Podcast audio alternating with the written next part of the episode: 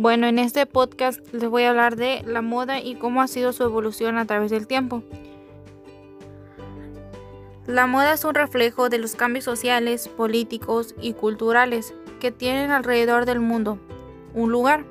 Conforme el humano ha, ido evolucionando, también lo ha hecho la moda. El uso de la ropa se remonta hace miles de años. Sin embargo, el concepto de moda como tal empezó en el Renacimiento como surgió la profesión de los costureros. Algunos estilos permanecen y otros se han convertido en clásicos y otros son solo pasajeros. Han marcado a generaciones y a través de cada década ha ido surgiendo un nuevo modelo, otros solo son pasajeros y cada vez surge uno tras otro y pues así unos sí quedan sí salen para quedarse y se convierten en clásicos y otros simplemente no.